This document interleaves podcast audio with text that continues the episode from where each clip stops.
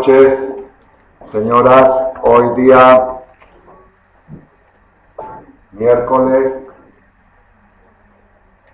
para jueves, 6, 6 o 5 de Kislev.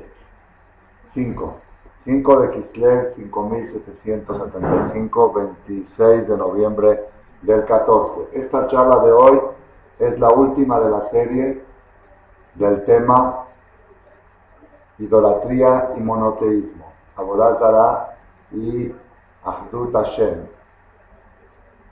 Tenemos seis semanas desde que empezó casi el año después de Simchat Torah hablando de este tema y hoy una persona desde un país muy lejano me escribió un email que ya tenemos la, la conferencia B, C, D y E, pero falta la A, y no encuentro la A. Ok, ya le, ya le dije dónde está la A y esta va a ser la última. Hoy vamos a cerrar Besrat Hashem el tema de la idolatría. Eh, dijimos como introducción, pero no para refrescar la memoria, que al parecer, no al parecer, así se ve, que el problema más grave que tiene la humanidad desde su creación hasta el día de hoy es el tema de la Bodazara. ¿Dónde lo vemos eso? Pues desde el principio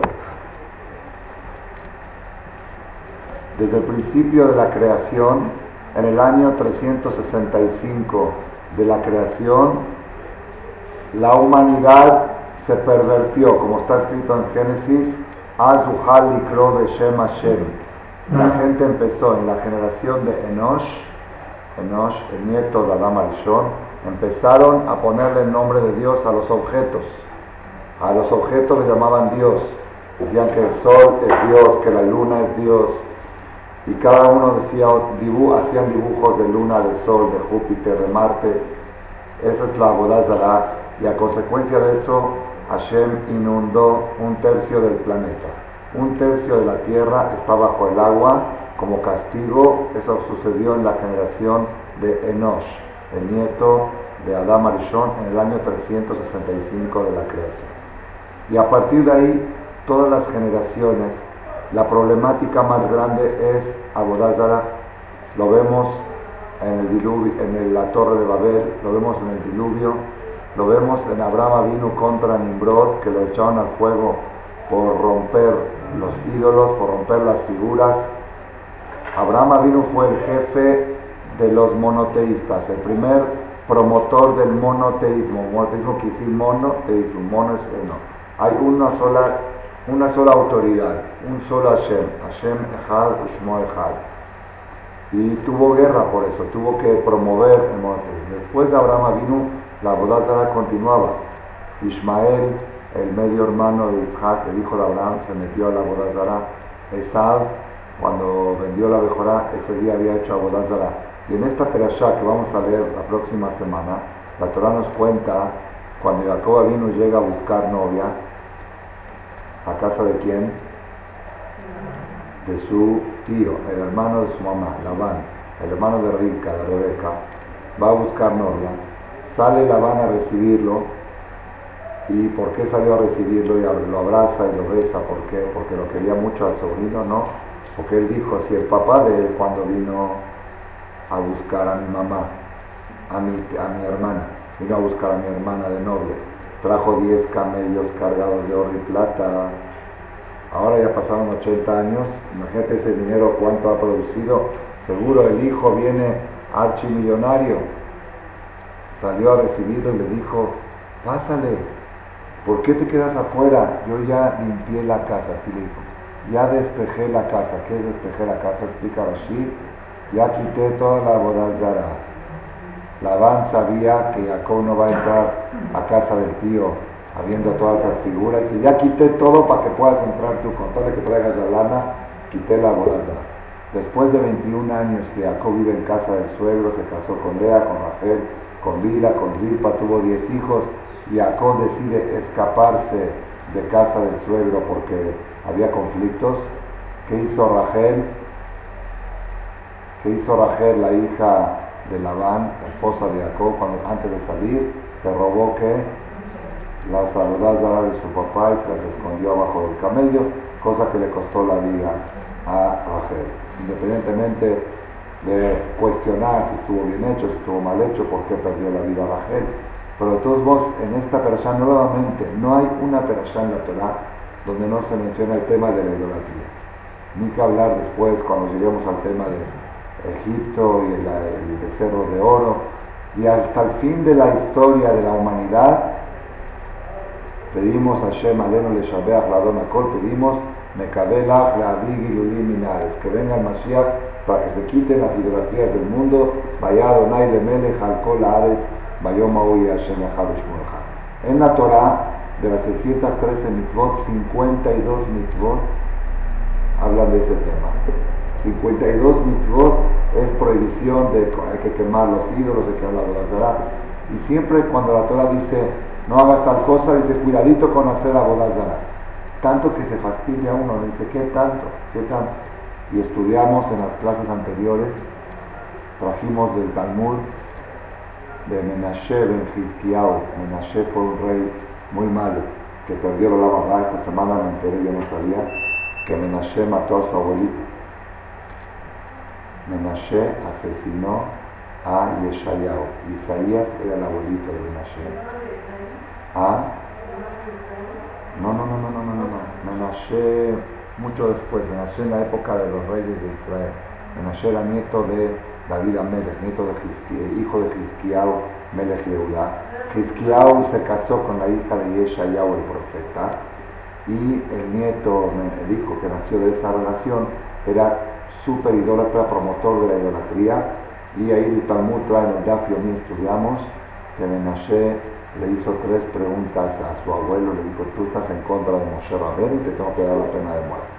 Esta no voy a entrar mucho en detalle ahora, pero este Menashe le dijo en el sueño al Jajam, si tú estuvieras en mi generación, tú correrías atrás de nosotros para hacer abodázara. ¿Qué estás hablando mal de mí? Si estuvieras cuando había Yetzirará, si nosotros no entendíamos qué tanto Yetzirará es la abodázara, ¿por qué? ¿Qué es la abodázara? ¿Okay? Y entonces la última pregunta, hicimos seis preguntas de la abodázara y las últimas preguntas son las siguientes que vamos a contestarlas hoy. Son las pendientes para Tan grave es la idolatría, tan grave que ha destruido el mundo, ha destruido un tercio del planeta, ha acabado con el pueblo de Israel con el becerro de oro, ha destruido el primer templo. Y la Torah todo el tiempo, ¿qué? Tan grave es esto, sin embargo, uno dice, no, pues yo, yo no soy idólatra, yo no tengo nada que ver, yo creo en Hashem, Sin embargo, viene la Gemara y dice, Kola es toda persona que se enoja, que sea una vez, y eneja que ido a ver a Tómalo como idólatra, como si fuera que fue a la iglesia y besó, besó a Yeshua y a la Virgen María. La abrazó, la besó y se hincó. Eso es lo que la persona hace cuando se enoja, cuando hace un coraje, cuando actúa con coraje. Colaco es Shenemar, como dice el Pasuk, lo yebeja el zar. No tienes que tener dentro de ti un Dios ajeno. que es dentro de ti? El Dios ajeno está afuera, no está, dice, no, adentro de ti es el coraje. Si tú haces coraje, te conviertes en idólatra y le conté la historia de mi consuegro, que dijo que odia el edificio. El edificio primero construyó en su vida, lo odia porque hizo 200 corajes para construir. De 200 veces a volar, valió la pena el edificio. Recuerda que conté esta historia en una de las conferencias. Cada vez que la persona hace coraje por algo, tiene que preguntarse, ¿vale la pena convertirme en católico o peor que eso en hindú por esta Gire que no llegó el lunes? Porque ella no llegó el lunes, yo voy a hacer CAD y con el CAD me voy a convertir en hindú, en budista, en idólatra, en lo peor que hay para el pueblo de Israel la Joder y lo voy a volar. El caso es lo peor. Entonces nosotros se nos hace difícil entender si tan grave es la volada, tan grave, tan grave, y de repente me dices que yo hoy, me enojé tres veces, fui tres veces a la iglesia, como que no sentimos el punto, ¿cómo puede ser que algo tan grave como Abudazara Está bien, es jarabe enojarse, es, es aguantarse y no enojarse. Sí. Bueno, pelear es una cosa y coraje es otra. Había un jajam, había un jajam que estaba, que se enojó con los alumnos en la quitá, en la, escuela, era moré de los niños, se enojó con los niños y el jajam hizo un coraje muy fuerte y salió afuera. Un alumno que escuchó que el jajam se volteaba a la pared y decía, casa panim velo casa casa panim velo casa casa panim velo casa ¿Qué es eso? Que coraje exterior y no interior, coraje exterior y no interior, coraje exterior y no interior. No vaya a ser que al hacer un coraje exterior se me meta al interior. El jajam a veces necesita actuar como si fuera que está enojado para educar para enseñar lo grave que es lo que están haciendo los niños, o las personas, o las vila y gire. Para poner orden, a veces uno tiene que actuar, pantomima, como si fuera que está enojado. Pero el peligro es cuando uno actúa, se enoja de veras. Entonces el jajamete se salió afuera, después que hizo el coraje, que, que actuó coraje, y se dijo a sí mismo, cuidadito, esto es exterior, esto no es interior, esto es exterior. A sí mismo, para que no le entre adentro para que no le penetre el coraje. Pues cuando uno tiene que hacerse el enojado, tiene que tener mucho cuidado que ese enojo exterior no penetre a su interior. Y una vez fui a visitar a una persona para un donativo, lo voy a decir porque que sea Lidun Nishmato, pronto va a ser su aniversario. Una vez fui a Moisés Saba, a la Shalom, hace muchísimos años, hace quizá 30 años, para recoger un donativo de Koliakov. Me pidió el favor que vaya. Pues fui y cuando llegué le estaba haciendo un coraje con un cliente, pero muy fuerte, muy fuerte. Unos gritos estaba echando en el teléfono que dije, este ya le va a dar un ataque al corazón. Cuelga, que sí, jaja, ¿cómo está? ¿Qué tal? ¿Qué Digo, muy, ¿por qué haces tanto coraje? Dice, jaja, estoy actuando, no sé, no es, tómeme la presión y va a ver que está todo en su lugar. Tengo que actuar así, si no, no puedo manejar el negocio. Siempre que no penetre adentro. Hay que tener cuidado que el CAS, mientras el CAS sea actual para educar o para poner orden, está permitido, cuidadito que lo llegue. Pero nosotros a veces hacemos coraje de veras. De a de veras estoy con coraje. Y de veras me sube la presión y de a de veras no duermo en la noche del coraje que hice. Esos corajes hubiera sido mejor que te vayas a la iglesia y le beses a la Virgen María, Maximá, y no que hagas ese coraje. O mejor igual. Entonces no entendemos cómo puede ser algo tan cotidiano que nos sucede todos los días que se convierta como lo más grave de la Torah que es abonártela. Ese es el tema que quiero contestar hoy. Y la segunda, el segundo tema que vamos a contestar hoy también, para terminar la serie, es, la Gemara dice, Kola Shomer Shabbat todo el que respeta Shabbat con perfección, como debe de ser, completo, no a medias.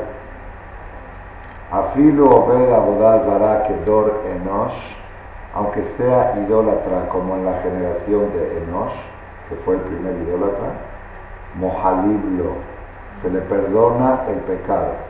Shenemar, como dice el Pasuk en Isaías, Ashre Enosh Yaaser dichoso el hombre que haga esto, o ven Adam y Hazik y el hombre que se aferra a esto, que Shomer Shabbat Mehalelo, que cuida el Shabbat de no profanarlo. Dice la Gemara, Atikre Mehalelo el Amahullo. La palabra Mehalelo el Amahullo. Se le perdona a él el pecado de Enosh, el pecado de la bonata. Entonces acá también tenemos algo que no, nos, no es congruente. Si tan grave es la bonata, con puro respetar Shabbat, ¿Cómo se va a borrar? ¿Cómo se va a limpiar? Estos son los dos temas que vamos a contestar hoy. ¿Cómo, por un lado, el enojarse es tan grave como Abulazará? Y cómo, por otro lado, el respetar Shabbat puede quitar y limpiar el problema de Abulazará. ¿Está bien? Son las dos preguntas. Para esto les prometí, a Hashem, hablar un ratito sobre el enojo, sobre el coraje. ¿Está bien? El K. Está escrito en la Gemara, Masejet Sanedrin, hoja 108, columna 1, cuando fue el diluvio, fue el diluvio, dice la Gemara algo impresionante. Ama Rabbi Azad, dijo Rabbi Azad, Af Anoach Nigzera Gezera. Cuando Hashem decretó a con la humanidad, también Noah estaba incluido. Noah, Noé también estaba incluido. ¿De dónde lo aprende la Gemara? Dice el Pasuk, Bayomer Hashem, dijo Dios, Emje et Adam, voy a borrar a la especie humana. Así dice en Bereshit, al final de Perashá Bereshit. Hashem dijo, voy a borrar a la especie humana, de hombre hasta animal, que no quede nada. Y al final Noah sobrevivió. ¿Por qué sobrevivió? ¿Por qué Noah sobrevivió? Dice la Gemara, El Hashem bene Hashem. Le cayó en simpatía en los ojos de Hashem. Como dice el Pasuk inmediatamente después, Benoah Matzahem bene Hashem. Quiere decir, de aquí aprendemos que puede haber una sentencia. El Mabul fue el día 17 de Heshvan, empezó el diluvio. Eso fue sentenciado en Kippur. ¿Puede haber sentenciado una persona, Barminan, algo malo en Kippur? Y puede librarlo. ¿Cómo lo libró? Matzahem bene Hashem. Le cayó en gracia en los ojos de Hashem. Entonces vemos acá que la única forma, la única manera que una persona pueda salir adelante si ya tiene algo, si no tiene una sentencia, no tiene. Para eso está Roshanay Kippur. Entonces ya pasó Kippur y Barminan le decretaron algo malo a la persona la única forma que puede uno salir adelante es Matzahen Bene Hashem, que le caiga en gracia en los ojos de Hashem. Pero no dice el Pasuk por qué Noah le cayó en gracia en los ojos de Hashem. Pasuk te dice, ¿quieres saber por qué se salvó Noah? Porque le cayó simpático, le cayó guapo en los ojos de Hashem. Ya explicamos en otra ocasión que hoy en día también existe eso las leyes universal. Una persona que está en la cárcel con cadena perpetua, cadena perpetua, el único que lo puede sacar de la cárcel, ¿quién es? El presidente. El presidente puede ir el día de la independencia de México, cada año sucede, en Israel también. El día de la independencia de Israel, el presidente va a la cárcel y dice, este para afuera. Este, ¿Por qué? Porque me gustó sus ojos. Sin explicación. Porque me cayó guapo. Así es una ley, se llama la ley Hanina. En Israel, en hebreo se llama Hanina, en español se llama amnistía, indulgencia. El único que la puede dar es el presidente. eso demuestra la autoridad que tiene un presidente que puede alguien sentenciado liberarlo. La ley ya dijo que tiene que estar en la cárcel 50 años y el presidente dice para. Se llama Hanina. Eso dice que el reinado celestial es similar el reinado terrenal es similar al reinado celestial. La ley Hashem le puso a la gente él solamente porque así funciona en el cielo también.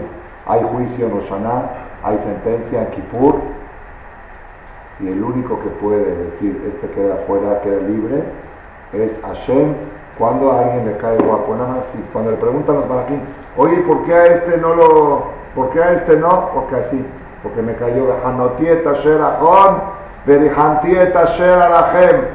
Agraciaré a quien agraciaré y compadeceré a quien compadeceré. A mí no me preguntes por qué. Esa es la autoridad de un rey. Esa es la autoridad de un presidente. Pero la Torah nos cuenta el antecedente. ¿Quién fue la primera persona en la historia que salió libre de una sentencia de muerte? No.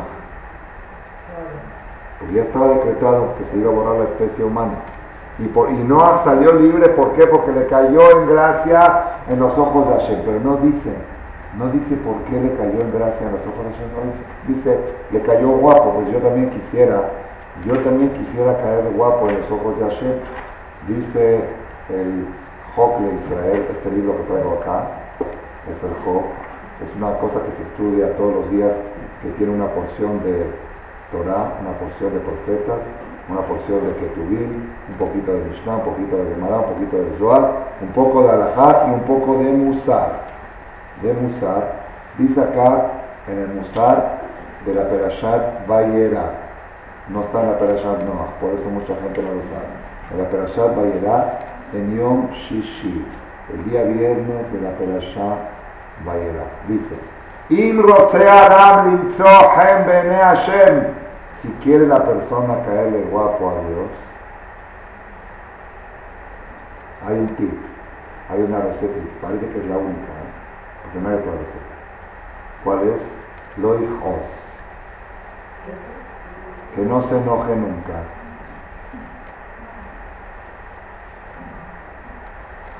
La Gemara dice en Masejet Pesachim, Shelosha Akadosh Baruchu o Abraham. Hay tres personas que Hashem se enamora de ellos. Abraham vino, era Abraham o Abid, Abraham mi querido. Y el Rambam dice que la persona tiene que preguntarse, ¿por qué, qué hizo Abraham para que Hashem lo quiera tanto? Hay tres personas que Hashem lo quiere. Mi, uno de ellos es Misheno Kohet. Y otro es Misheno Mishtaker. Misheno Kohet. El otro es Misheno Mishtaker y el tercero no me lo acuerdo. Ahora no me lo acuerdo porque no lo preparé. El primero es el que no se enoja, el segundo es el que no se emborracha y el tercero no me lo acuerdo. Pero el primero, tres personas Hashem quiere, pero acá, acá dice el musar de hoy que estoy leyendo, Bene Hashem, el origen, la fuente de esto es el Sefer Haredim. Perdón, papá, que si alguien pidió un taxi, dice. ¿Alguien pidió un taxi aquí? Perdón, Nos dile al taxista que la conferencia acaba a ocho y media. Pregúntale a los originales. En la fuente, la fuente de esto, el origen de esto está en el Jocle Israel en nombre de un libro que se llama Sefer Haredim en la hoja Ain Amudbe. Dice que la persona que quiere caerle guapo a Shem y conviene, lo hijos, que se proponga no enojarse. ¿De dónde lo aprende Shenemar? Como dice Pasú, de Noah Matzahem Bene Hashem. Y Noah cayó en gracia en los ojos de Hashem. Veló Lama. Y no dijo qué hizo Noah para caerle guapo en los ojos de Hashem. Ella sí dice, sí dice cómo. Como Ella Kishmon Perusho. El nombre de Noah dice. ¿Por qué le cayó guapo? ¿Qué es la palabra Noah? Noah, tranquilo. Enojada, yo me Una persona calmada, tranquila, se llama Noah. Hay una persona que es Noah la periodo es tranquilo con la gente. Y hay gente que es al revés, es agresivo, es violento, es, irritado. Lo contrario de irritado es Noah. De Noah, Noah, Hashon Menujá, lenguaje de Menujá. De Noah, Shaya Noah Bediburo, era tranquilo en su forma de hablar, hablaba pausado, volumen bajo. Ube Maastar era tranquilo en sus acciones, no era no era acelerado, era tranquilo para hablar, tranquilo para actuar, de lujo y tranquilo para caminar. Que deita Belidrash Amelam. Ulkach Matzahem. Y por eso cayó en gracia en los ojos de Hashem. Por su nombre. Porque él, el nombre de la persona representa su esencia. Y en el nombre de Noah se dice cuál fue la clave de él. La clave de él que toda su vida luchó para ser una persona no para hacer la vida más tranquila, más calmada para él y inspirar un ambiente de calma alrededor de él. Hay gente que te acercas a él y te irritas, nada más de verlo. Se te contagia, se te pega. Y hay gente al revés, que te acercas a él y te tranquilizas sin ganar nada. Nada más su, su calma te contagia. No, no, no. No luchó, se aisló para no caer en la trampa de la humanidad que estaban acelerados. No era una persona calmada en su forma de hablar, en su forma de actuar, en su forma de caminar. Ulkach matzahem, dice acá, hen de Noah halhu, la palabra hen y la palabra Noah son las mismas letras. Noah es nun y, gen es het nun. Quiere decir que una persona Noah se transforma en gen, se transforma en una persona simpática ante Boreolam. Quizá ante la gente no, la gente dice, que se me mira como camina lento y habla lento. Ya más, ¿sí? Pero ante Boreolam, Hashem ama, adora a la gente que no se altera, a la gente que no se irrita. Noah Masajen, Lekach tiknu atajonen beresha. Por eso la primera verajá de la tefilá es atajonen. La primera petición es jonen. Dame da'at dame inteligencia. La persona antes de enojarse tiene que saber qué es lo que está en juego. ¿Cuál es la estrategia para no enojarse? No hay que ser muy ereshamay, no hay que ser, digamos, muy religioso para no enojarse, hay que ser buen comercial. Saber cuánto estás pagando por ese coraje. Aparte de que los doctores dicen de la salud y de todo eso, de la diabetes y hasta el azúcar, aparte de todo eso, ¿sí? lo más caro que estás pagando, que estás perdiendo el gen en los ojos de Hashem. Hasta ahora eres una persona simpática ante Hashem y en el momento en que te enojaste se te quitó esa simpatía. Y quizás tú estabas vivo gracias a esa simpatía, porque quizá en Kipur a alguien le habían decretado algo malo, pero nada más por el hecho de tener esa luz, ese ángel en la cara, Hashem dice, ese está libre, y ahora con este coraje lo perdiste, ¿vale la pena? No. Entonces acá Jonen le harán Jonen es gen.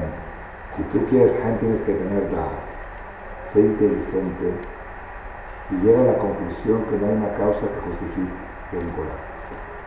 Y cuando tienes que actuar con coraje para educar o para poner orden, cuidadito que no se meta adentro, que sea un coraje exterior, que sea una, una actuación, como que estás actuando en un teatro.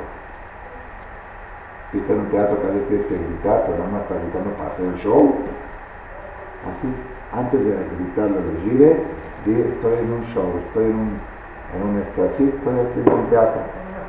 Una actuación.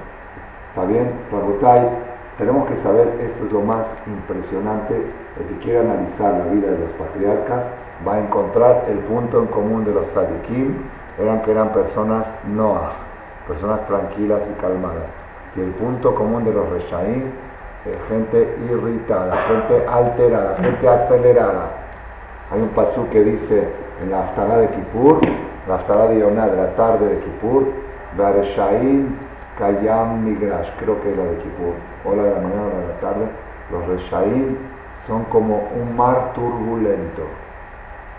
¿Vieron el mar cuando está turbulento, que está todo turbio con, con lodo y con todo, porque están las, las olas aceleradas? Esos son los Reshaim. Y los tzadikim son como un río calmado, que disfrutan de las olas. Olas bonitas, pero tranquilas, sí. La vida tiene olas, pero los tzadikim tienen olas que no los alteran. Y los reshaim caen están todo el tiempo a ver a dónde voy, a ver qué hago, a ver qué compro, a ver qué invierto, a dónde qué shopping, qué es. todo es vida acelerada es sinónimo de rasha y vida calmada es sinónimo de tzadik. Entonces, Rabotai, nada más les quiero contar quiero contar dos maasiot, dos maasiot impresionantes sobre el tema del caos.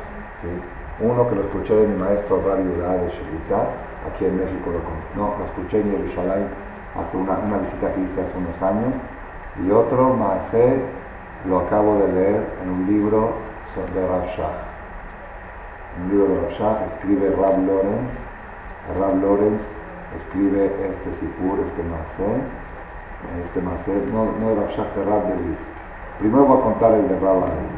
Rabban Sherita contó que había unos Hasidim en Polonia, Hasidim, que querían hacerle un regalo al rey, un regalo. ¿Cuál era el regalo? ¿Qué regalo de hacer? No un ramo de flores, ni Le van a mandar a hacer un tzitzit de lana, pero con mucho, mucho sidurín, con muchos jumbrot. Que la lana la checaron, que la vaca, que la oveja no sea primogénita que no tenga problema de esto. Y que desde el momento de la trasquila, que trasquilaron la ovejita, ya, ya checaron de que la lana sea cacher. Y luego el procedimiento, todo, todo muy, algo muy, muy, muy especial, lo mandaron a hacer, costó carísimo, carísimo, la lana de la ropa y la lana de los hilos del bueno, cuando mandaron a traer la, esta de, la otra ciudad hasta Polonia, se la dieron a un sastre y para que le haga los cuatro hoyitos que se le hace aquí, este hoyo, este hoyito donde se meten los hilos, trae un talet ahí, está colgado por favor. Aquí hay taletos colgados aquí afuera. Vamos para enseñar, por favor. Entonces mandaron a un sastre que tiene que hacer los hoyos. Esos hoyos también tienen su chiste, porque hay que hacerlos y hacerles un, eh, ¿cómo se llama? Un ojal para que no se vaya a deshilatar estos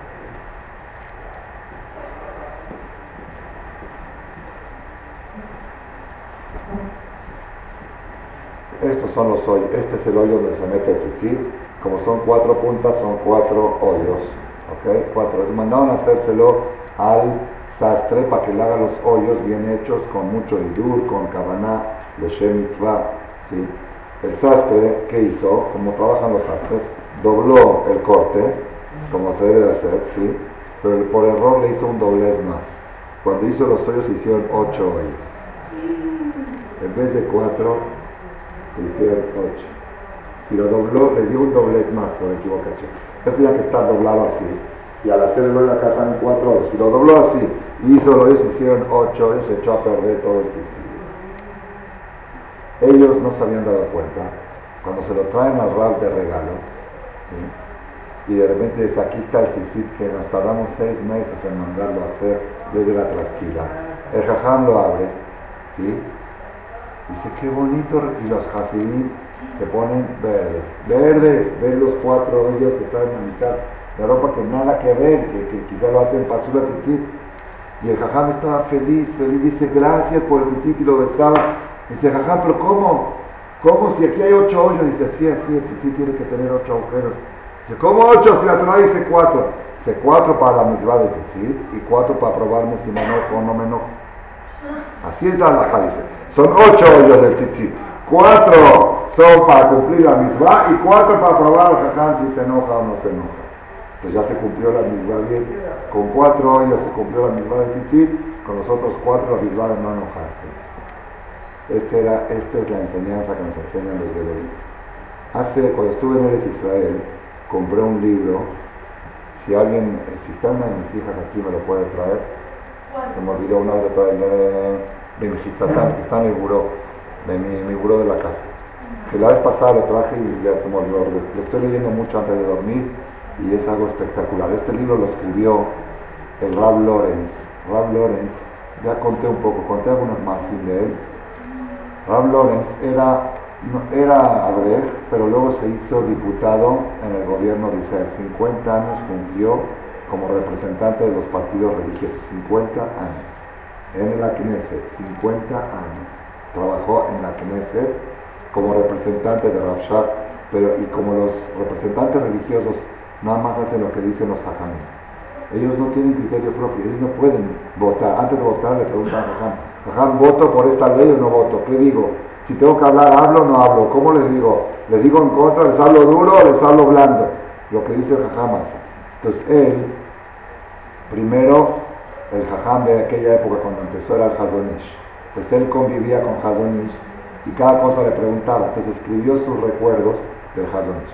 Luego falleció el Hadonish, le siguió el Rab de Bris, que estaba en Jerusalén, se apegó al Rab de Bris los hajamim, como cuando fallece Rav que era Rav Steinman, por ejemplo, que es el que dirige al pueblo de Israel. Entonces, él iba, los hajamim iban falleciendo, él como era joven, se iba pegando a un segundo hajam, que era el que daba las pautas. Y así él estuvo con 7, 8 Gedolim durante 50 años, y lo escribió, iba apuntando y sacó un libro de tres tomos. Ya falleció el, el autor de este libro, este diputado, ya falleció, pero es lo más bello que ha salido, porque toda la biografía que escribieron de aquellos no sabían estos secretos. Él, como tenía que tomar decisiones de todo el pueblo de Israel, decisiones eternas, la tomaban los Gedolim y él vivía con ellos. Entonces él contó eh, en la parte de la, del Rab de Bris, de Bris que vivía en Jerusalén, David Hakzer Soloveitchi, que él, él, primero estuvo en Bris en, en, Rusia y luego se fue a vivir a Israel, a Jerusalén. Contó una historia en Bris dentro de las cosas. Es un libro espectacular, sí vale la pena traducirlo al español, yo creo. Al inglés estoy casi seguro que está traducido. El libro se llama Bimjitatán. En Bimjitatán quiere decir en su rezago, en el rezago de los tzadikim. Es decir, lo que él aprendió bajo las alas de los tzadikim. Espectacular. Se cuenta que Rab de Bris, este Rab Hadzer, cuando era Rab en Rusia, en Bris, un día llegó un señor y le dijo así, le dijo, tengo un problema, jajam, y necesito su ayuda. ¿Cuál es el problema? Tengo una mamá que vive en la ciudad de Raisin, lejos, a, muchos kilómetros de ahí, que es viuda, es anciana, es mayor de edad y es viuda. Y la verdad, soy único hijo. y yo no puedo hacer kibud yo quiero respetarla, quiero atenderla, quiero visitarla, quiero invitarla a mi casa, y no puedo viajar, los viajes son de 24 horas hasta esa ciudad. Entonces yo le ofrecí a mi mamá que venga a vivir acá le pongo un departamento, la tengo cerca de mí, la chiqueo, le llevo a los nietos, la traigo a la casa a pasar Shabbat juntos, voy a su casa, quiero hacer kibud pero mamá bajo ningún concepto está cerca que ella quiere morir en Raisi. Y yo le dije, bueno, si quieres, cuando llega a tus 120 años, ¿te llevo a enterrar ahí? No, no se quiere mover ahí. Entonces el jajam le dijo, ¿sabes qué? La próxima vez que venga tu mamá, se ve que venía a pasar las fiestas, me la traes y yo la voy a convencer. Le dijo Rab de Yo la voy a convencer a la viejita de que se venga a vivir aquí para que el hijo pueda cumplir con la misma de Kibud. ¿Está bien? Bueno, así fue. Un día llegó la viejita, la mamá, llegó para un bar o para una simja, llegó a la ciudad de Luis y el, hijo aprovechó, dijo, te voy a llevar con el para que te dé una vez La llevó con jajam para que le dé la verajá, dijo, déjame solo, solo con ella, quiero platicar con ella. Le dijo, a ver, usted tiene un hijo muy feliz, muy bueno, y él quiere cumplir la misma de Kibbutz En, de respetar la es una misma muy grande. Pero no puede porque vive lejos y es imposible para él estar viajando viajes de 24 horas, tiene trabajo aquí. Él está proponiendo que usted venga a vivir aquí al lado de él. Igual usted no tiene ningún compromiso laboral, no tiene nada. Viva aquí al lado de su hijo y usted va a tener, va a estar más contento y aparte su hijo va a cumplir con la misma de Kibbutz En le dijo la viejita, de ninguna manera me puedo mover de Raisin, de la ciudad de Raisin. Pero ¿por qué? Dijo Han, ¿por qué? Dice, le voy a contar por qué. Dice, mi papá y mi mamá, ella la viejita cuenta, eran gente muy pobre, muy humilde, muy pobre. Y toda su vida vivían muy ajustados, muy al día, lo que tenían su techito y sus muebles. Ellos en esos tiempos era muy, muy difícil conseguir un lulav y un etrog. Había un etrog para toda, la, para toda la colonia, era muy caro y solamente la gente rica, aquí tengo el, libro marcado con la historia esta. que tengo marcadas varias historias.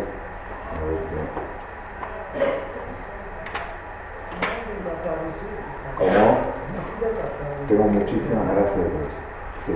Ver si la ciudad se llamaba Raisin o cómo se llamaba la ciudad, porque son nombres rusos, no me acuerdo, ahorita le voy a decir. No, la ciudad no era Raisin, la ciudad era Rogave, Rogave, una ciudad, no sé cómo se pronunciar, Rogave. Una ciudad en... Eh, le dijo de ninguna manera, ¿por qué? Le dijo a la de que no, Revi, te voy a contar mi historia Dice, Asaba Sheri, no mi papá, mi abuelo, dice ella, la viejita, mi abuelo era muy pobre, muy humilde, pero siempre tenía un anhelo, un deseo. El deseo de ella era, del abuelo era, alguna vez en su vida tener un metro propio. Se ve que era algo mucho lujo. El metro era carísimo, solamente el jajam tenía metro y el multimillonario de la ciudad. No había que pasaban uno al otro, se lo prestaban el sueño del abuelo siempre fue tener un metro, pero era muy pobre.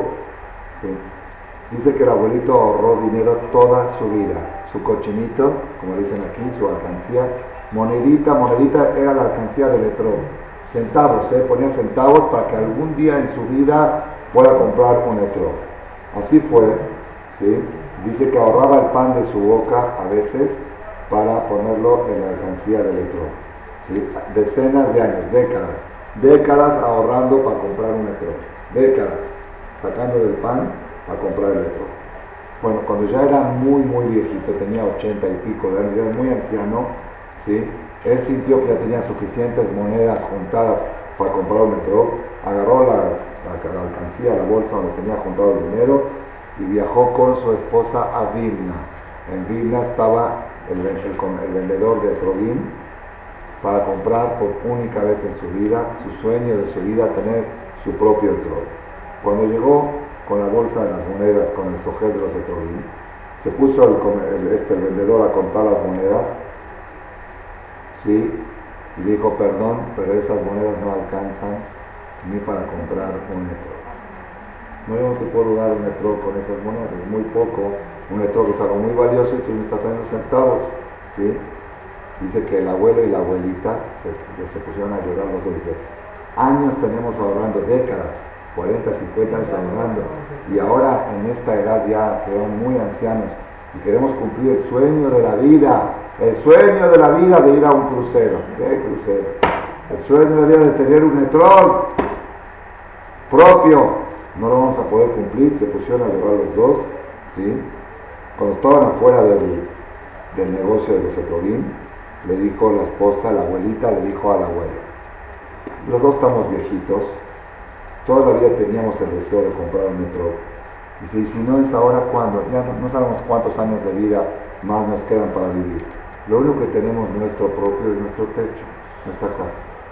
Dice, ¿a quién se la vamos a dejar? ¿Para qué queremos la casa? Dice, vamos a vender la casa. Vamos a comprar un metro y con lo que nos sobre vamos a rentar el resto de nuestra vida. ¿Para qué queremos morir y dejar una casa? Y morir no hacer el sueño de nuestra vida de tener un metro. Vamos a vender el departamentito chiquito que tenemos. Compramos el metro y con lo que sobra por los años de vida que nos quedan para vivir, nos va a alcanzar a pagar la renta. Y así fue, así fue. Vendieron el departamento, lo pusieron en venta, muy rápido lo vendieron, lo que le dieron, le dieron y volvieron a regresar con el comerciante de los Etrogil en Vilna. ¿sí? Cuando el comerciante le preguntó cuánto dinero traen, ahora le sacaron billetes fuertes de miles de dólares, lo que valía, rublos. Dice, ahora sí, ahora sí se llama que vienen a comprar una joya, ahora sí tienen con qué. Y así fue, hasta se asombró y dice, ¿dónde tienen tanto dinero? Le contaron que vendimos, que vendimos, dice, uy, con ese dinero que traen, les voy a dar no solamente un etro, sino un etro que jamás en la historia hubo un igual de bonito. Dice, el etro más neudad de la historia que tuve yo, que pasó por mis manos, dice el vendedor, lo van a recibir ustedes con esa cantidad de dinero que traen, ¿sí? Y él les prometió que cuando él vaya a donde trae los etrogín, le va a traer el más bonito del planeta, ¿sí? Y así fue, el comerciante este les prometió, fue, viajó al lugar donde se traían los etrogín y les trajo algo inigualable, una joya, una joya de otro. Estos se alegraron muchísimo los viejitos y regresaron a su casa a Rógabe para alquilar un departamento donde van a vivir, pero tienen su propio. Si vivieron en casa propia o casa rentada, pero irse de este mundo sin haber tenido el sueño de un metro, haram. Haram. Casa o no casa, ¿quién? ¿Alguien sabe si la abuela tenía casa propia? Y si tenía no tenía, ¿quién le incumbe? ¿Alguien sabe si hace 300 años tú el tatarabuelo, tu tatarabuelo dejó casa o no dejó casa, quién sabe. Pero si dejó de o no dejó de lo tiene ahí el chamán Entonces ellos hicieron el sueño de su vida, ¿está bien? Y así fue. ¿Ok? Mientras se corrió la voz en la ciudad en Rógabe, que esta pareja de viejitos tienen el etrog más bonito de toda Europa. El etrog más, se corrió el chisme, eran ciudades chiquitas, se corrió el chisme y empezaron a venir todos los Yehudim del barrio a ver el etrog que compró esta pareja de viejitos. Y empezaron, el marido estaba sentado en su cuarto leyendo, estudiando, leyendo Teilim, estudiando, como ya era viejito, no tenía otra cosa que hacer más que leer y leer como hacen los viejitos. Y la abuelita estaba en el otro cuarto ostentando el etrog con todos los vecinos que venían, hasta que casi, casi podían cobrar por ver lo que tan bonito que estaba. Sí, en la cocina, dice, en la cocina estaba la abuelita mostrando el trozo. Y cada uno veía, guay, qué trozo, guay, qué trozo. Uno lo pasaba, se lo pasaba al otro, hasta que a uno se le cayó y se rompió la puntita del trozo, el trozo no sirve. Si se rompe la parte de arriba de la puntita, el titán, esa cosita que sobresale, si se rompe, el trozo no sirve. La abuelita aquí está contando, está contando la nieta a Raúl de Gris Dice, mi abuelita se desmayó al momento. Había vendido la casa para él. El sueño de la vida del marido. El sueño de ellos y ahora cuando el marido se entere le da un infarto, le da un infarto. Ella se desmayó. La tuvieron que reanimar con perfume y ella quería avisarle al marido lo que sucedió como la tragedia más grande de su vida. Pero tenía miedo por la edad de su marido y por el sentimiento que tenía con el otro, que si va a se espera de repente le puede pasar algo. Por eso ella dijo que tiene que ir preparándolo para la noticia. Entonces entró a la habitación donde estaba el viejito leyendo y empezó a contarle Sipurim. Nació de Sadikim, ya saben, nació de Mashalim, de Jafet Jadim, contaba cosas. Y el abuelito no entendía, dice, nunca la esposa viene a contarle nació, y a contarle Mashalim. Y le preguntó, oye, ¿qué, tal, qué estás, tanto me estás contando, Sipurim? Dime la verdad, ¿pasó algo y me estás preparando para algo, alguna tragedia, algún accidente, ahí falleció algún nieto, barminal, alguna cosa dura pasó y no me quieres dar la noticia, me estás contando, dando rodeos? Pues la abuelita ya no le quedaba otra y le tuvo que contar lo que sucedió. Inmediatamente cuando el abuelo escuchó esto, se levantó de su lugar y dijo, si no hay otro, estamos pactos el mismo Ribonó Shelolam, el mismo patrón del mundo, que ordenó agarrar un etrog, ordenó que prohibido enojarse. Prohibido enojarse. El mismo Hashem que dijo la mitzvah de etrog. Y si la ilusión de mi vida era tener un etrog propio, la otra ilusión de mi vida es tener esta prueba y pasarla. No cumplir la ilusión del etrog, cumplir la ilusión de pasar esta prueba es el mismo Dios, el mismo Dios que dijo mitzvah de troll, dijo mitzvah de no enojar. Esto es, este es el ejemplo que tenemos que tener nosotros de, lo que es el tema del caso. A ver, no hay negocio, el peor negocio de la vida es enojarse, el peor, el peor. Supiera la persona lo que está en juego. Pero ahora, nosotros la clase nuestra está concentrada en el tema de la idolatría. ¿Por qué enojarse se compara a la idolatría? Ese es el punto, ¿está bien?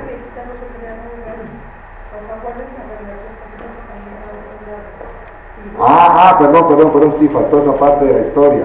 Aunque no es el tema principal, faltó esa parte de la historia. Entonces, le dijo la viejita, claro, tiene razón, la señora aquí mantiene el hilo, yo lo perdí, hermano. Si tiene razón. Entonces, la pregunta de la viejita, la, nieta, estaba, la nieta, que ahora es viejita, está contando ¿Por qué? Porque ella no se quiere ir a vivir a casa del hijo, a la ciudad de Bris. ¿sí? Le dijo la viejita, ¿sí? cada día, la viejita eh, está hablando, después de 80 años, cada día que yo salgo al mercado, paso por la casa que vendieron mis abuelitos para comprar el petróleo. Y cada vez que la veo, la ana, el goce que yo tengo de que mi abuelo vendió esto para un otro, ese placer no lo puedo cambiar por nada. Mi hijo me lo va a cambiar, me va a llevar a abrir, me va a, dejar, me va a echar a perder el placer que tengo todos los días de pasar por la casa que vendió mi abuelo y mi abuela para comprarme. Por eso lo que digo. Cuando el Rab de escuchó eso, le dijo al hijo, te perdiste tu mitzvah de kibud en tu mamá tiene razón. Si tú quieres darle placer a tu mamá, le vas a quitar ese dulce, ese, esa paleta que ella tiene diario la viejita de pasar por la casa del abuelo que vendió el abuelo para comprar un metro. Otros dirían, tonto, mi abuelo me lo había dejado de herencia. Otros dirían, no quiero ni pasar por ahí para no acordarme de la tragedia que mi abuelo vendió esa casa por un etrog y al final no tuvo ni etrog porque se le cayó. El placer de ella era ver cuánto valoraban sus abuelos y la que podían vender su departamento para vivir, que era la ilusión de su vida. También qué bueno que me recordó terminar la historia. Rabotay, el tema nuestro no es el tema nuestro es la abodádara, ¿por qué enojarse es como abodádara? Saben, mucha categoría no enojarse, pero ¿por qué el enojarse es como abolador. Ay, algo espectacular. Escuchen bien porque es Islam, Islam maravilloso. Esta clase casi casi sintetiza todas las seis conferencias que estudiamos, las últimas seis charlas. Rabotai. ¿Cómo llegó la humanidad a creer en una figura? ¿Quién se acuerda? ¿Cómo fueron los primeros idólatras? Enosh. ¿Por qué Enosh llegó a pensar que el sol es Dios? Servidores. El sol es un servidor de Dios, es un ministro de Dios. Entonces dijo, dijo Enosh, así como cualquier rey quiere que le den honor a sus servidores, a sus ministros, también Hashem seguramente quiere que le demos honor al Sol, a la Luna, a Marte, a Júpiter, a Saturno, a Neptuno, a Urano, a Plutón. ¿Por qué? Porque por algo Hashem les dio un puesto tan importante de dirigir el mundo, porque Hashem maneja el mundo a través de los astros, y es honor a Dios dar honor a sus servidores. ¿Dónde estaba el error? ¿Quién se acuerda? Eso lo dijo Maimonides. Explicamos dónde está el error, qué dijo Rav dónde está el error. ¿Cuándo le puedes dar el honor a un servidor? no en presencia del rey. En ausencia del rey le das honor a su ministro. Pues si está el rey y el ministro, darle honor al ministro es la falta de respeto al rey. Viene Hashem y dice, tú no puedes tener dioses ajenos en mi presencia. Y como mi presencia está en todas partes, no puedes tú dar honor a nadie en mi presencia. ¿Entendió cómo está? Ahí está. Entonces, ¿dónde está el origen del error? El origen del error que ellos no sentían la presencia de Hashem. No sentían que Hashem está acá, porque si Hashem está acá, ¿cómo le voy a dar honor al sol? Si está Hashem aquí, esta clase que sea Levin Shmat, Ivonne Michama, Margarita, que hoy fue su aniversario. Hicieron Hashem muchas cosas de Levin Shmat. Ayer noche hicieron Siyum Masefer de Rubín y luego en, la cena familiar otro Siyum Masefer de Sukkah. Hoy hubo conferencia en Polanco y esta conferencia también se junta no siempre toca, este año tocó el día miércoles, aniversario de la Sadeques de México, ocho años ya tiene que se fue de nosotros. Rabotay, entonces continuamos con el, con el tema. Si está presente Hashem, ¿cómo vas a darle honor a algo que no es Hashem? No, pero es servidor de Hashem, sí, pero está el rey, ¿cómo vas a darle honor al servidor? El que no siente la presencia de Hashem puede darse el error de darle honor al servidor. Entonces el, punto que originó la Abodá es que la gente ya no sentía la presencia de Hashem. Como no lo sentían Hashem, entonces decían vamos a darle honor al sol, que es un servidor de Hashem. Entonces si sentían Hashem, no le van a dar, ¿entendieron cómo está? Ahora, ¿y por qué la persona no siente la presencia de Hashem? Y si siente la presencia del sol. Porque al sol lo veo, a la luna lo veo, a Júpiter lo veo, a las estrellas las veo, a esta madera la veo, al ser pectoral lo veo, a Dios no lo veo. Entonces como no lo veo, no lo siento, entonces tengo que buscar algo donde yo pueda decir, esto es Dios, estoy adorando a un ministro de Dios. ¿Y por qué la persona no siente la presencia de Hashem? ¿Por qué? Porque el ser humano está compuesto de cuerpo y alma. El cuerpo percibe solamente cosas tangibles, cosas palpables, cosas que se puedan tocar y que se pueden ver. El alma puede percibir cosas que no se ven. Hoy en día sabemos que la mayoría de las cosas que manejan el mundo son las que no se ven. Aquí hay, hay ondas, hay ondas sonoras, hay ondas visuales, hay microbios, hay bacterias. Todo eso la humanidad no lo conocía. La humanidad conocía lo que se ve, lo que se toca. Entonces, vuelvo a decir, el cuerpo de la persona percibe solamente lo que se ve y lo que se palpa. El alma puede percibir cosas que no se ven, porque el alma misma es algo invisible. ¿Estamos de acuerdo? Entonces, si tú estás materializado, si tú estás corporalizado, si tu principal esencia es el cuerpo, esto, si esto eres tú, entonces tú vas a poder entender nada más lo que es esto. Y no vas a poder percibir algo que no se palpa y no se ve. Pero si tú te espiritualizas, si tú te identificas con tu alma más que con tu cuerpo, eso te ayuda a poder percibir la presencia de malachim, de ángeles, la presencia de cosas espirituales, la presencia de vibras, la presencia de energía y la presencia de melocolares que voló Hashem, está en todas partes. Entonces volvemos al punto. El cuerpo de la persona no puede sentir a Hashem. El alma de la persona puede sentir a Hashem. Había un jajam llamado Rabba Bramsky. Yo tuve el no lo conocí, pero estuve en su en su entierro.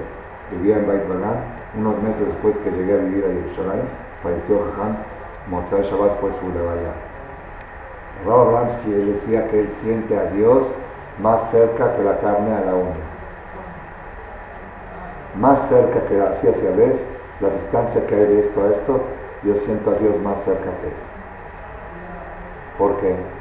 Porque era un rap tan espiritual y Hashem está en todas partes, nada más que nuestro cuerpo no lo puede percibir, el alma sí. Entonces, cuanto más fuerza le das a tu alma, más fácil es que puedas percibir a Hashem. Cuanto más te materializas, por eso siempre la Torah dice, ve a saltar esa bata cuando comas y te hagas gordo, cuidadito que no vayas a hacer abodatara. ¿Cómo? Por comer voy a hacer abodatara. Si comí kosher, el tema no es kosher. Al comer te hiciste muy tosco. Y después de comer, se te hace más difícil rezar. Porque después de comer, cuesta más. Por eso la Alajá dice que no hay que desayunar antes de Shahri. Porque después de comer es difícil sentir a Hashem.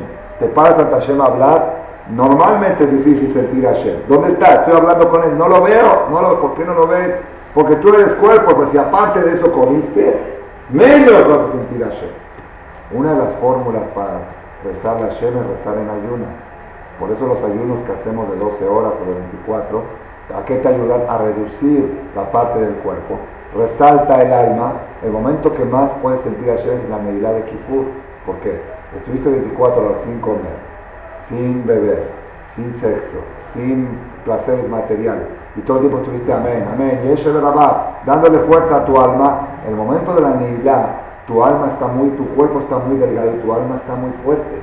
Por eso puedes decir, aquí está Shem, aquí está Shem. Esto así quiero que aquí está Shem. Aquellas personas que a de tienen que ir a besar el Sefer, quiere decir que no hicieron Kippur bien. Los fajamí no van a besar el Sefer en Navidad. Nada más la gente civil, la gente de Dios.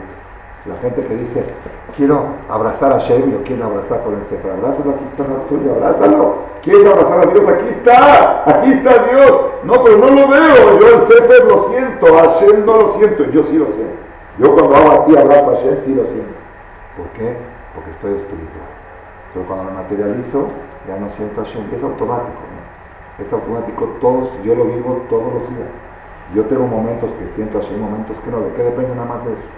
Si estoy materializado en este momento no puedo sentir a Hashem. Y si estoy con mi Neshama, puedo sentir a Boreola. Entonces por eso, entonces ¿qué pasa? ¿Cuál es el peligro? Cuando uno ya no puede sentir a Hashem, pero tiene que ser, yo creo, yo soy una persona de fe, pero fe en qué? Si no lo siento, tengo que buscar Shebe, tengo que buscar la manito, tengo que buscar el Sefer, tengo que agarrar algo y buscar. Tengo que buscar a veces hasta adorar a un jajam, como hay algunos que le van a hacer a adorar a un rabino, y de ahí salió Yeshu. Yeshu no era adorar, era un dirigente espiritual. Pero la gente por querer desahogar su creencia en algo tangible y palpable, se agarraron de una persona. Hoy en día hay un grupo, una secta, que si siguen así van a acabar igual que Yeshu. Que ponen medio Hamashiach, que sea, ahí es una secta. Es una secta que están idolatrando a uno que ya falleció que ya murió, y ellos dicen que no murió. Cuando mandan una invitación a la boda, dicen con la, con la participación del Rebe, Shelita, Shelita que dice que muchos años, y de la Rabanit, dijeron a Libraja. ¿Cómo Shelita? Si ya está enterrado. Es lo que hicieron los de Yeshu. Es un peligro muy grande, muy grande. Aunque son gente que se visten como religiosos y respetan Shabbat y todo, los de Yeshu también, los primeros, la primera generación, los jesuitas, eran ultra Shomer Shabbat y todo, pero idolatraron a una persona. ¿Y por qué viene eso? ¿Saben por qué? Porque es más fácil si yo les digo, yo soy Dios, Shaul Malek se le va a hacer más fácil ser religiosos que porque, porque vamos a rezarle a Shaul Malek, vamos a rezarle a iglesia, vamos a rezarlo. Siento que estoy haciendo algo con alguien, me está escuchando, me estoy desahogando, pero cuando vengo a la mirada, ¿a quién le estoy rezando? No lo veo. ¿Sabes por qué no lo ves? Tu Neshama sí lo ve, tu cuerpo no lo ve. Pero como tú, tu Neshama está muy chiquita y tu cuerpo está muy grande, ya no lo sientes, Hashem. Entonces por eso atrás siempre dice, cuidadito con materializarse, porque cuanto más materialista te comes una manzana y ya dejas de creer en Dios. No te dejas, te cuesta creer en Dios. Tienes que buscar algo. Entonces que dice Hashem, dirá verajá. Baruch está Hashem que ya se volvió a nivelar. La manzana contra la verajá se niveló el cuerpo con el alma, ahora puedes seguir creyendo en Hashem. Puedes seguir percibiendo, no. Creer todos creemos, sentir Hashem. sentir a Shem el alma, el cuerpo no lo puede sentir. El cuerpo no puede sentir a Shem. Entonces cada vez que es algo del cuerpo, te dificulta. De Kitsur, cada cosa material que haces te distancia de Dios, porque no lo puedes sentir. Y cada cosa espiritual te acerca a Shem. ¿Estamos de acuerdo con esto? Esta, esta es la base de toda la idolatría.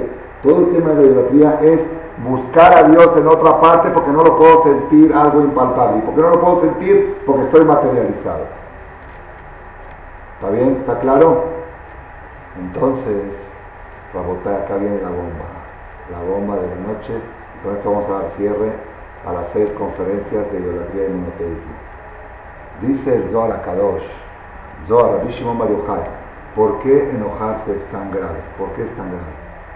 Dice algo impresionante, ¿eh? impresionante y hay pesukim, lo basa en pesukim. Dice, hay un paso que dice, Toref nafsho beapo, que el que arrebata su alma con su furia. Cuando la persona se enoja, su alma se retira. El alma se va. Y agrega el Zohar y dice, ¿quién sabe cuándo regresa? Sabemos que se va seguro.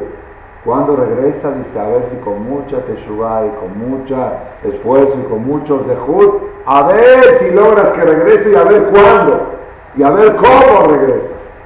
Pero a la hora de enojarse, la Neshama ya no lo. Por eso dice, azul le y es prohibido verle los ojos a una persona que está encolerizado. A la hora que la persona está enojada es una fiera, es una bestia, es un animal, porque el ser humano es cuerpo animal con un alma divina. Si se le quitó el alma divina que quedó, Behemá, Hayá, fiera, bestia. Imagínense, de repente una persona se enojó porque no vino allí, ya se hizo Behemá, se hizo animal, hizo vale la pena. Y dice el Zohar, y no sé cuándo regresa, así dice. No creas que va por unos instantes y luego cuando se calma regresa a la Neshama. Dice, quién sabe, a veces dura un día, a veces 10, a veces 30, a veces puede ser meses o más. Depende de qué tanto clic tiene tu Neshama para poder volverla a regresar. ¿Está bien? Entonces la botá está espectacular, espectacular. ¿Qué, ¿Qué, es lo que provoca la Ya La dijimos. Cuando la persona es cuerpo sin alma, el cuerpo no puede percibir a Dios, tiene que buscar algo palpable. El alma percibe a Shem. Por eso todo el tiempo tenemos que decir, Boré pedía es para que no nos hagamos demasiado materialistas. De repente hay una acción que expulsa al alma de ti. En ese momento es imposible que puedas sentir a Shem. A fuerza vas a llegar a ser Si no sientes a Shem vas a buscar un objeto. ¿Entendieron el punto? ¿Por qué cola coes que hilo a ¿Por qué enojarse te lleva a la idolatría? ¿Por qué? ¿Cómo puede ser que de un coraje? No, el coraje lo que hace es te quita el alma. Al quitarte el alma ya no puedes sentir la presencia de Hashem. Al no sentir la presencia de Hashem vas a tener que buscar Shem piedritas, objetos, sol, luna. ¿Por qué? Porque no tengo el alma que pueda percibir así. Está espectacular este. Es mío, ¿eh? Este está patentado. ¿Y por qué enojarse es como adorar Dará? Porque al enojarse pierdes el alma. Y al perder el alma ya no puedes sentir a Shem. No sentir a Shem buscar materializar a Dios en algún objeto. Eso es adorar Dará. ¿Está bien? Ahora falta la última pregunta y con esto cerramos. ¿Y por qué respetar Shabbat puede borrar el pecado de Abodazara? ¿Por qué? Porque está escrito algo impresionante, algo que ya lo hemos dicho en otras conferencias. Shabbat, con todo lo que sabemos de Shabbat, hay algo que no mucha gente lo sabe. Está escrito en la Gemara de Masejet Besá, Shabbat Vainafash. ¿Qué es Vainafash? ¿Por qué el sábado en la noche ¿Qué hace el examen? ¿Alguien sabe? ¿Qué? ¿Ah? ¿Y por qué el viernes a la noche también es bueno decir el examen? Para recibir a la Neshama. La Neshama disfruta del perfume. Lo único que disfruta el alma de este mundo es el perfume. El perfume lo disfruta el alma, no el cuerpo. Con la Neshama te alegra y se aprende el examen. Y la Gemara dice que el viernes a la noche, Yehudi Shomer Shabbat, recibe doble alma. Doble alma. Un alma duplicada. Si tú tienes una dosis, haz de cuenta, si tienes el voltaje, si tu voltaje es 110, es el voltaje de México, y el voltaje de Argentina es 220. El Shabbat, todas las personas se multiplica, se duplica el voltaje. El voltaje de tu alma es doble en Shabbat que entre semanas. Entonces está espectacular. ¿Por qué la gente llega a ser abogada? Porque no siente a Dios. ¿Por qué no puede sentir a Dios?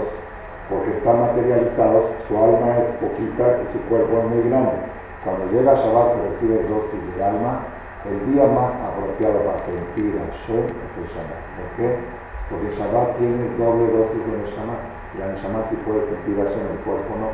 Pues por eso toda persona que se esmera para respetar Shabbat correctamente, según, así dice el Zohar, la gente no lo sabe también esto, dice, ¿cuál es el tamaño de la Neshama de Terah? ¿Qué tamaño, qué voltaje tiene? Depende de los preparativos que haces. Cuanto más te preparas para Shabbat, más alto es el voltaje de la Neshama de Terah. Así está escrito en el Zohar. Que fía Haná, cuanto más minutos antes recibes el Shabbat, más cantidad es el voltaje de la Neshama de Terah que recibes. Entonces, si la persona, Shomer Shabbat que desde el día miércoles, está escrito que hay que empezar a prepararse para Shabbat. Miércoles, jueves y viernes es pre-Shabbat. Sábado, domingo, lunes y martes, post-Shabbat. Desde el miércoles te empiezas tú a prepararte, a inspirarte. ¿eh? ¿Qué voy a hacer este Shabbat? ¿Qué voy a cocinar para Shabbat? ¿Qué voy a preparar? ¿Qué me voy a vestir incluso? Si alguien quiere hacer una tacaná nueva, el miércoles de la mañana, cuando se va para vestir, que se pare el vestido de Shabbat esto me voy a poner. Bueno, pues tiene falta 72 horas, no importa, ya empieza mi preparativo de Shabbat. Cuanto más tiempo antes te preparas para Shabbat, más amplio se hace tu Neshama y Eterá, y entonces cuando llega Shabbat sientes Hashem, sientes. El Jafet Haim, había un jajam, voy a contar dos historias. Un jajam se llamaba Rabbi Moshe al Él estaba en Sfat hace 400 años.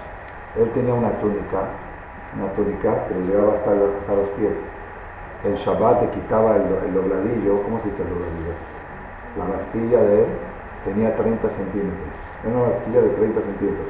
¿Por qué? Porque en Shabbat la quitaba, ¿sí? porque flotaba su cuerpo. En Shabbat cuando él decía voy a calar, voy a calar, Shabbat quitar su cuerpo flotaba, no tocaba el piso. Y para que la gente no lo vea, se doblaba la bastilla para que le cubra el espacio. ¿Por qué? Su llamaba era tan poderoso y su cuerpo tan delgado que iba a flotar. Ya no tocaba que se flotar. Cuando decimos Kadosh, Kadosh, Kadosh, es porque queremos ser como los malachín, queremos estar con la punta del pie, lo escuché el maestro Rabbi de David, que está en México, está dando ahora una conferencia en Palmas. Iba, iba yo a pasar a todos para allá, pero era la hora del tráfico. 8 y cuarta, 9 está dando una conferencia ahora en Palmas, en el de hermano José Usted. Y yo tenía ganas de llevarlos a todos para allá, pero tuvimos dudas, quedó así. Él nos enseñó que por qué cuando dices Kadosh, Kadosh te pones de punta de pie, ¿por qué? Como diciendo, quiero lo menos posible estar materializado, quiero flotar. Como dijo aquí en Kadosh, Kadosh, Kadosh. En Shabbat, Rabbi Moshe al-Shich no tocaba el piso, sus piernas no tocaban el piso, ¿por qué? La Neshama y que recibía era tan alta que ya hacía flotar al cuerpo. Nosotros no podemos llegar a ese nivel, pero podemos llegar a muchas cosas más. El Jafet dijo que él no necesita hacer seminarios para comprobar la existencia de Dios. Hay gente, el doctor Betech y otros muchos, que hacen seminarios y traen pruebas científicas de la existencia de Dios, que no hace falta hacer seminarios. Una persona que el día viernes, los hombres, se meta a la Tevilá, que es una buena costumbre, y que lea la Perashá con Targum, que se lee dos Pechuquín y uno del Targum llega a Knis temprano el viernes en la tarde, cuando diga voy calado a sentir a Hashem, ya la prueba, no necesita seminario. No necesita seminario. ¿Por qué? Porque el Shabbat tiene la fuerza de duplicar tu alma. Y al duplicar tu alma ya se te hace más fácil sentir. Cuanto más energía le das al Shabbat, más probabilidad tiene que sientas la presencia de Hashem. El objetivo de cada Shabbat, Shabbat son 24 horas de sentir a Hashem más cerca que la une a la carne. Cada uno de nosotros puede lograrlo. Y si tú lo logras, limpiaste el pecado de Abodazara. ¿Cuál es el pecado de Abodazara? El pecado de Abodazara es, como no siento a Dios, adoro a los servidores. Pero si sientes a Dios, no vas a adorar a los servidores. ¿Por qué no siento a Dios? Porque estoy materializado. En Shabbat me espiritualizó tanto que puedo sentir la presencia de Hashem. Por eso, nosotros estamos esperando que venga el Mashiach. ¿Qué va a pasar cuando venga el Mashiach? Va a desaparecer la parte oscura de la materia. Toda la parte, el mundo va a ser más. cuando venga el Mashiach, el séptimo milenio, va a ser Olam Shekulo Shabbat. Al-Hamad Olam Shekulo Shabbat. ¿Qué es Olam Shekulo Shabbat? Toda la humanidad, mil años, van a tener de Shammai Toda la humanidad, mil años, su alma va a pesar más que el cuerpo. El cuerpo va a ser relegado, todos van a flotar, todas las personas van a flotar. Si uno va a querer viajar, cuando venga el Mashiach, no va a tener que subir a un avión. Dice Hashem, cierra los ojos, dime a dónde quieres llegar, usted ya está ahí. Porque el alma va a ser poderosa y el cuerpo muy, como los pájaros vuelan, porque tienen nefesh y el cuerpo muy delgado. Cuando venga el Mashiach, ¿qué va a pasar cuando venga el Mashiach? El mundo va a ser alma, el alma va a ser el doble que el cuerpo. Si el alma es el doble que el cuerpo, se va a sentir, vaya Hashem, Emelech, Alcolar, Hashem, entonces ya no va, no haber necesidad de adorar otras figuras. La gente va a adorar a lo que siente, siente la presencia de Hashem. Esa es toda la historia de la humanidad del año cero hasta el año 7 Y con esto damos por concluido todas las preguntas con respecto a la idolatría que han contestado y nosotros somos el pueblo que llevamos la bandera de qué? Del monoteísmo. El pueblo que lleva la bandera del monoteísmo es Am Israel. Si alguien me pregunta cuál es nuestra bandera, digan ustedes, ¿cuál es nuestra bandera? Hashem Echad, Shmo Echad, que no hacemos laborar ¿verdad o no? Esta es nuestra bandera. También que se lo digan otras palabras, nuestra bandera es que nos interesa más el alma que el cuerpo. Es sinónimo. Cuando la persona le da fuerza al cuerpo, ya está cerca de la verdad. Cuando la persona le da fuerza al alma, está cerca de El Shabbat te da doble alma. El enojo te quita el alma. Te quitas el alma, ya estás cerca de la verdad. La bandera de Am Israel es la Neshama, el alma. Si tú le das fuerza al alma, vas a sentir a Hashem. Cuando sientes a Hashem, como dijo el, presidente de Austria, fue a visitar Israel, fueron hace 100 años antes del Estado de Israel, y lo entrevistaron con el Rav Shmuel Salam, un jajá muy grande, en el aeropuerto, no en el aeropuerto, en el, puerto, en el barco. Cuando llegó el presidente de Austria, era una eminencia en aquella época, Messi, era el príncipe de Austria, llegó a Israel, a Palestina, lo que nos llamaban hace tiempo, y se entrevistó con cinco minutos con el Rashmuel Salam, que era Rabba Ashir, por favor salió a recibirlo. Cuando salió le preguntaron al príncipe de Austria, ¿qué dice usted de este rabino judío? ¿Sabe qué contestó? Dice, sí, así dijo, si Darwin hubiera visto a este rabino, no hubiera dicho que el hombre viene del chango. Dice, de un chango no puede salir de. Chango puede salir de esos que están todo el día comiendo, bebiendo y sexo. Dice, una persona tan espiritual no puede salir de un mono. Si Darwin hubiera visto esto, hubiera cambiado su teoría de que el hombre viene del mono. El pueblo de Israel somos el ejemplo de que el hombre no puede venir del mono. El mono no puede sentir a Hashem. El Yehudi siente a Hashem todos los días si tiene Zehut o un día a la semana en Shabbat Kodesh. De ya tenemos un proyecto para el próximo Shabbat. Faltan 48 horas. ¿A qué vamos? Vamos a poder sentir a Boreolam. Sigan estas ideas que dijimos hoy y van a tener un Shabbat diferente. Este Shabbat va a ser diferente a todos. Y después cuando vengan nos van a contar lo que sintieron este Shabbat y van a sentir un poquito de lo que vamos a sentir cuando venga el Mashiach. La Gemara dice que el Shabbat es una sesentava parte del séptimo milenio. Cada uno va a sentir a Hashem cuando venga el Mashiach 60 veces más de lo que sintió el Shabbat. Entonces vamos a ejercitarnos con el Shabbat Kodesh para reforzar nuestra alma sentir a Boreolam y muy pronto vaya Adonai de Melech al Kol Ares, vaya Adonai Echad Shmo Echad.